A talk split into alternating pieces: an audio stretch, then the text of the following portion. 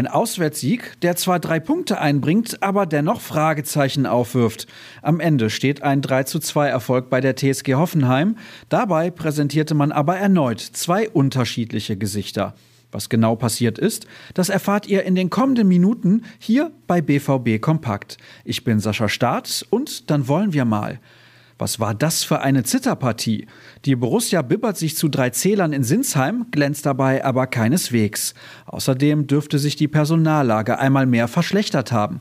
Erling Holland musste mit Problemen an Knie und Hüfte ausgewechselt werden.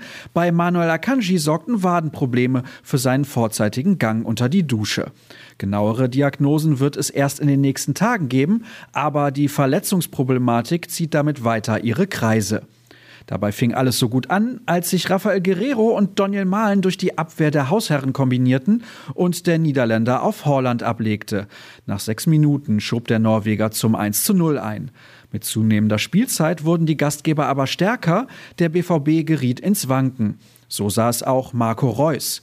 Wir sind richtig gut reingekommen, sind dann aber zu passiv geworden und haben zu wenig Druck drauf bekommen. Natürlich war das ein Sieg der Effektivität und wir sind froh, dass wir dieses schwierige Spiel gewonnen haben.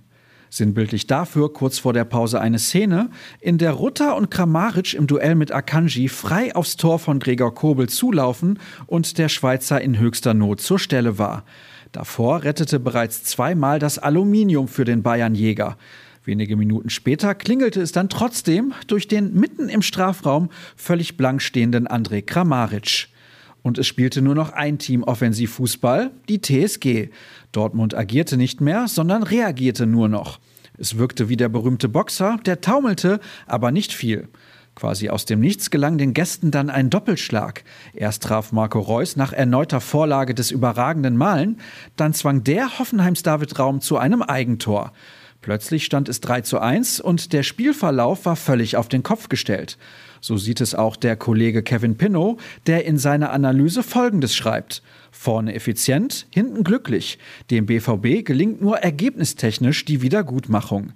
Den Text findet ihr auf unserer Internetseite. Auch Manuel Akanji äußerte sich nach Abpfiff zur Partie.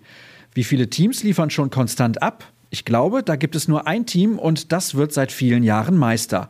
Klar versuchen wir das, aber wir haben viele Spiele, in denen wir gut spielen und dann nicht so gute. Wir müssen es hinkriegen, dass wir auch an nicht so guten Tagen die Gegentore nicht so einfach zulassen und als Mannschaft auftreten. Zum Abschluss noch ein interessanter Vergleich und eine Info. Die Borussen haben elf Punkte mehr auf dem Konto als in der vergangenen Saison. Und Thomas Meunier konnte gestern kurzfristig nicht mit dabei sein.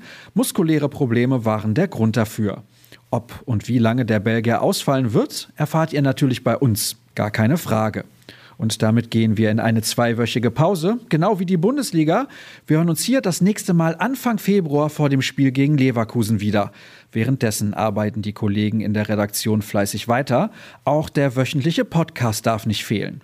Vergesst nicht Twitter und Instagram zu nutzen. Der Handle lautet nach wie vor rnbvb, meiner ganz simpel Sascha Start.